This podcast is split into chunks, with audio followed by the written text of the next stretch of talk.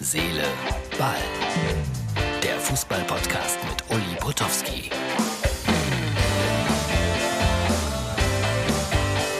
Hallo, hier meldet sich natürlich Herz, Seele, Ball. 2 zu 2 gegen Ungarn. Ich bin schon immer sehr, sehr skeptisch, wenn die sogenannten Experten im Fernsehen tippen 3-1, 2-0, 4-1. Ich habe eigentlich nur klare deutsche Siege vorhergesagt bekommen von den sogenannten Experten. Das ist also die Ausgabe hier für, ja, wir sind schon wieder am äh, Donnerstag angelangt. Und äh, Deutschland ist im Achtelfinale gegen England. Ich habe jetzt so von einigen Leuten gehört, boah, das ist ja viel einfacher. Ich bin da sehr skeptisch, sehr skeptisch. Ich tippe da eher ungern auf die Engländer, weil die haben noch kein gutes Spiel gemacht bei dieser Europameisterschaft, haben aber, wie ich finde, einen sensationellen Kader. Und jetzt in Wembley gegen Deutschland, da können sie ja eigentlich mal alles äh, vergessen machen, was sie sonst immer gegen Deutschland verloren haben. Also das wird nicht einfach. Mein Gott, was für eine Aussage. Ich gehe mal hier meinen Zettel durch, was ich mir so aufgeschrieben habe während der Übertragung. Zunächst mal großes Kompliment an Sandro Wagner. Ich finde, das ist derjenige, der das momentan von allen Experten am besten macht, wenn der da am Spielfeldrand sitzt. Der hat einen gewissen Humor und ich verstehe sogar seine taktischen Analysen und das kommt bei mir auch nicht so oft vor. Also insofern großes Kompliment. Dann hörte ich äh, mal wieder das Wort Problemfans. Also so sehr wir uns freuen, dass wieder vor Zuschauern gespielt wird. Aber brauchen wir Problemfans? Warum kriegen ausgerechnet diese Karpaten-Leute Karten, Karpatenbrigade aus Ungarn?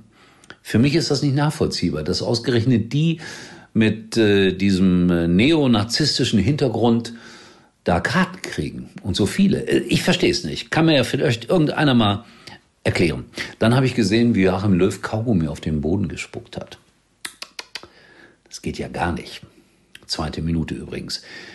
Regen in München und dann Adam Czoloy. Ausgerechnet der, der ja mal bei Mainz 05 vor geraumer Zeit sozusagen rausgeschmissen wurde. Er hat allerdings seinen Vertrag jetzt um ein Jahr verlängert. Elfte Minute 01 und von diesem Augenblick an wurde es ja richtig dramatisch. Man schaute auch immer auf Portugal gegen Frankreich. Das war ja auch, äh, nennen wir es mal, suboptimal zwischendurch.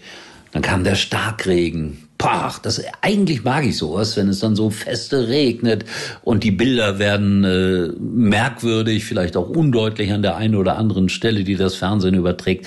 Das ist so die Fußballatmosphäre und die Spannung war da. Also äh, das können wir nicht leugnen. Also das war ein richtiger Krimi. Und dann eine Ecke von Leroy Sané in der 60. Minute. Ich bin jetzt fast 69 Jahre alt. Ich behaupte, dass meine Ecken besser sind. Also ich würde vielleicht nicht mehr so weit kommen wie er, aber der ist ja so wahnsinnig weit gekommen, so dass die Ecke totaler Schwachsinn war. Leroy Sané bekommt im Internet viel Böses ab, habe ich gerade gelesen. Er war auch nicht gut. Er war wirklich nicht gut. Er hat so eine gewisse Form der Überheblichkeit. Anderes Wort dafür fällt mir nicht ein. Aber dann kam ja Goretzka und der Ex-Bochumer, Ex-Schalker machte dann Gott sei Dank noch das 2 zu 2 für Deutschland. Es war spannend.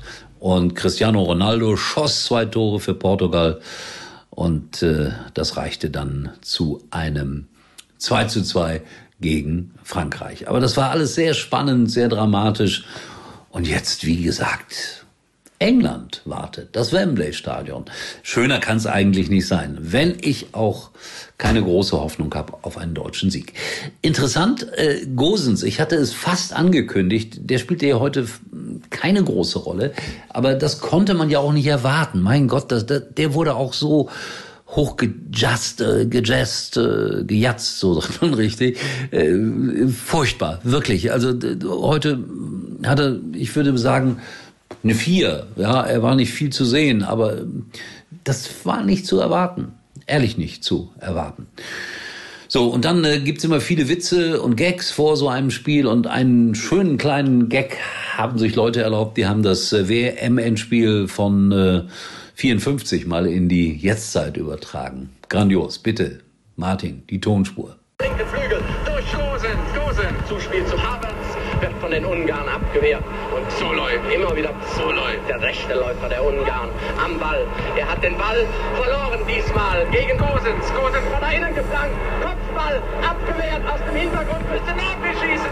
Napoli schießt. Tor! Tor! 3 zu 2 für Deutschland. Fünf Minuten vor dem Spielende. Halten Sie mich für verrückt.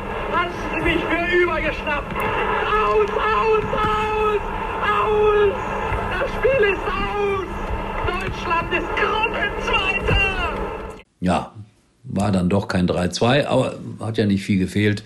Dann hätte es auch ein 3-2 geben können. Aber egal, jetzt machen wir einen dicken Strich drunter, freuen uns auf Deutschland gegen England und ich wünsche euch einen schönen, schönen Donnerstag und mal durchatmen jetzt bei der Europameisterschaft. Tschüss. Uli war übrigens mal Nummer 1 in der Hitparade. Eigentlich können Sie jetzt abschalten.